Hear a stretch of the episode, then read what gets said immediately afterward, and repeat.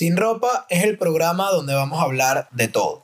Aquí no importa la ropa y la moda, sino que los invitados se dispongan a desafiar la verdad con preguntas que pocas veces se hacen para mostrarse sin ningún tabú ante nosotros.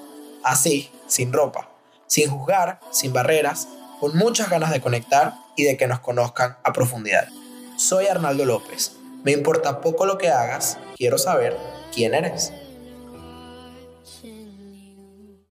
Hola amigos, bienvenidos a un nuevo episodio de Sin Ropa Podcast. En el capítulo de hoy vamos a estar hablando sobre la vulnerabilidad.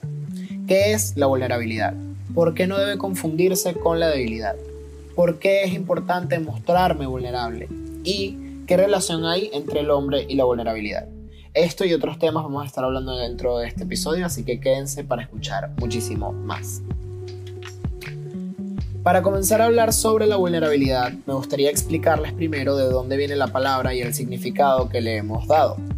La palabra vulnerable es de origen latín vulnerabilis, una palabra formada por vulnus, que significa herida, y el sufijo habilis, que expresa posibilidad. Por lo tanto, la vulnerabilidad es la posibilidad de ser herido. Durante muchísimo tiempo la sociedad nos ha hecho ver que mostrarnos vulnerables es algo negativo, de personas débiles, fáciles de tumbar, como si el mundo fuese un ring de boxeo y hubiese que estar en constante competencia o algo así. Sin embargo, la mayoría de los artistas que son exitosos en algún momento de su carrera nos han mostrado partes vulnerables sobre ellos y lo que en la mayoría de los casos nos han hecho sentir más cercanos a sus personajes. Por ejemplo, tenemos el caso de Shakira y cómo muchas veces fue rechazada por la forma en cómo cantaba y cuánto afectaba su autoestima, el presidente Obama y lo difícil que fue su infancia y estudiar, Selena Gómez y su lucha contra el lupus, Michael Jackson y los abusos de su padre, muy parecido por ejemplo al caso de Luis Miguel, y otros miles de personajes que han padecido cáncer, que han salido del closet, que tienen VIH y otras historias que de una forma u otra se han vuelto noticia gracias a que el artista se muestra de una manera más honesta ante el público nos hace entender que la vida no es fácil y que todos pasamos por caminos y luchas diferentes. Escuchar la vulnerabilidad y la lucha de una persona contra cualquier cosa en su vida forma parte de ayudarnos a conectar entre nosotros. Y esa es la lección a la que me refiero con lo que les expliqué en la parte pasada. Para muchos estas historias podrían ser marketing. Por mi parte estoy seguro que lo es, que, que de alguna manera ponen al artista en esta palestra y que se muestre, pero es porque saben que eso conecta, eso no significa que la premisa deje de ser cierta, que aquellas cosas que nos mueven el corazón y que nos muestran la oscuridad y por las cosas que muchas veces pasamos en silencio, nos hacen entender mejor a alguien y saber por lo que han pasado. Hay una frase que le escuché a Michelle Poller de Hello Fears hablando sobre esto, sobre la vulnerabilidad. Sinceramente no sé si sea de ella, pero me resonó mucho, y es que es muy difícil odiar de cerca. Cuando conozco por todo lo que ha pasado a una persona, me vuelvo empático y a veces tanto que puedo llegar a justificar acciones que están mal. Por eso tenemos a la amiga que siempre vuelve con su ex, por eso tenemos a los matrimonios que por mucho que se peleen, no se dejan, o los amigos que tenemos de, de la infancia, que por muy diferente que pensemos, siempre volvemos a ellos, porque compartimos historias y hemos mostrado tantos aspectos positivos y negativos de nuestras vidas que se vuelve muy difícil poner límites o desecharlas de nuestras vidas. Esto viéndolo como si fuese algo negativo a veces, pero la vulnerabilidad nos hace entrar en ese contacto tan íntimo y real que hace que todo cambie. No debemos confundir la vulnerabilidad con la debilidad, porque esto significaría que no nos trae nada bueno, que ser vulnerable solo tiene un significado negativo cuando es mucho más que eso. Brené Brown, profesora de investigación de la Universidad de Houston, tiene un concepto distinto acerca de la vulnerabilidad y la define como el punto en el que nacen el amor, el sentido de pertenencia, la valentía, la creatividad, la empatía y la alegría. La vulnerabilidad es fuente de esperanza, empatía, responsabilidad y autenticidad. Es poder compartir nuestras historias con aquellos que han ganado el derecho de escucharlas. Entonces, lejos de ponernos en riesgo de desconectar con el otro o de tener tantas defensas, la vulnerabilidad se vuelve necesaria para hacer vínculos profundos con los demás. Esto no significa que tengas que contar todas tus historias a todo el mundo. sino que no deberías estar avergonzado, ni mucho menos arrepentido por contarlo. Mostrarte vulnerable te hará llegar a lugares que nunca has pensado. Hay una frase de Robin Roberts que dice, Make your mess your message. Haz de tu desastre tu mensaje. Es algo que nos han repetido siempre desde pequeños, pero nunca lo asimilamos de esta manera. De los errores se aprende, y sí, por supuesto. Pero ¿qué pasaría si cambiamos la frase a de mis errores aprendo y comparto? Contar nuestras historias nos hace conectar entre nosotros, tener comunicación y mensajes más profundas con personas. Me gustaría hablar también de cómo a los hombres en específico nos han enseñado a mutilar nuestra vulnerabilidad, en admitir que a lo mejor nos gustan cosas diferentes, en que los hombres nunca pueden sentir tristeza, frustración, impotencia, porque significa ser débil, un hombre que no vale mucho la pena, alguien con poca masculinidad, un hombre que a lo mejor no consume deportes, que a lo mejor no quiere ser un mujeriego y que no quiere estar con cinco parejas en una sola noche. No te hace menos hombre que otro. Y eso simplemente habla de toda la represión que hemos tenido con nuestros sentimientos. Una de las cosas que más me asustaba cuando me di cuenta que me empezaban a parecer más atractivos los hombres era con quién podía hablar de esto. ¿Qué pasaba si alguien se enteraba? ¿Me dejarían de tomar en serio como hombre? Como si amar y sentir atracción fuese algo ilegal.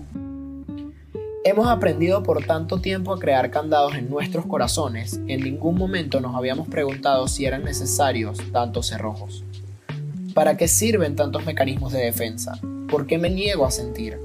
¿Por qué reprimir algo cuando no se puede ir? Por eso la mejor manera de superar cualquier situación de la vida, un ex, una persona que fallece, eh, que no pueda pagarme la universidad que quiero, que no pueda estudiar la carrera que quiero, es simplemente aceptarla hacerla tuya y estar orgulloso de eso y rodearte de personas que no te juzguen en ese proceso, adueñarse de su historia.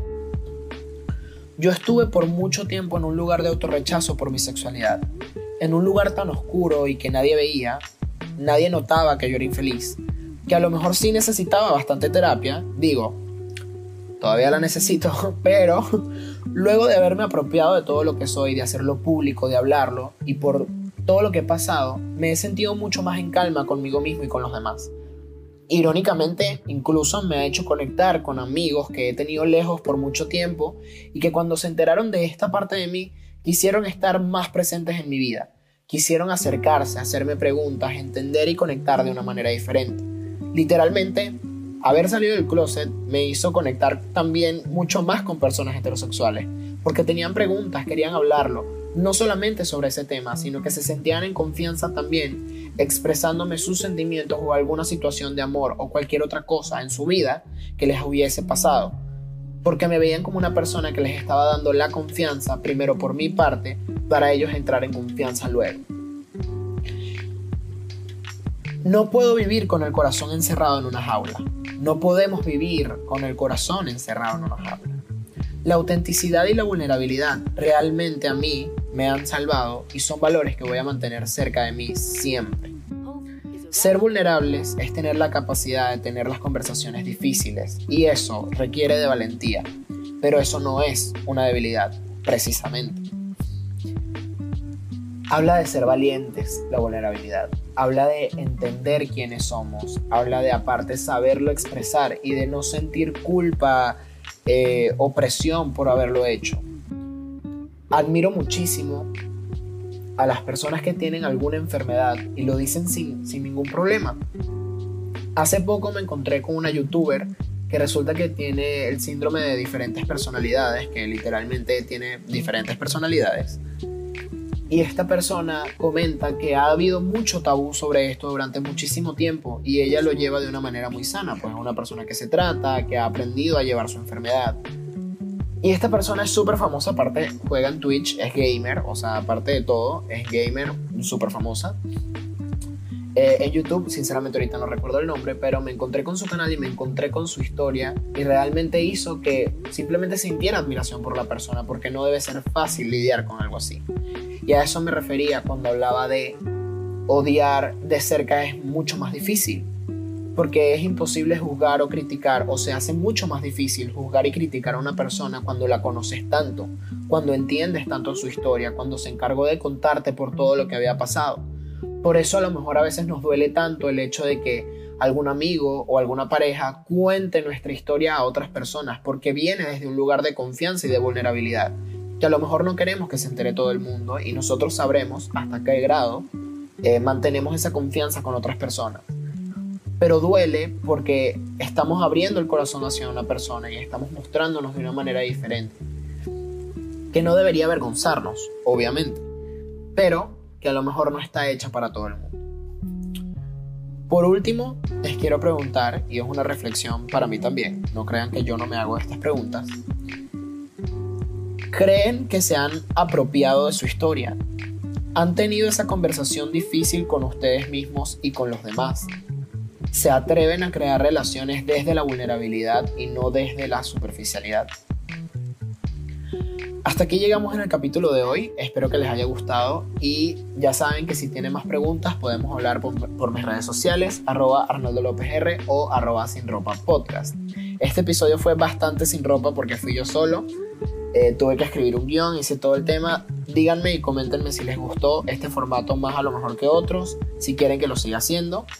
Este, pero es la primera vez que no tengo invitado, entonces estoy un poco nervioso por cómo lo van a sentir. Está un poco corto, diferente de los demás, pero espero que les funcione y que les haya llegado a su corazoncito.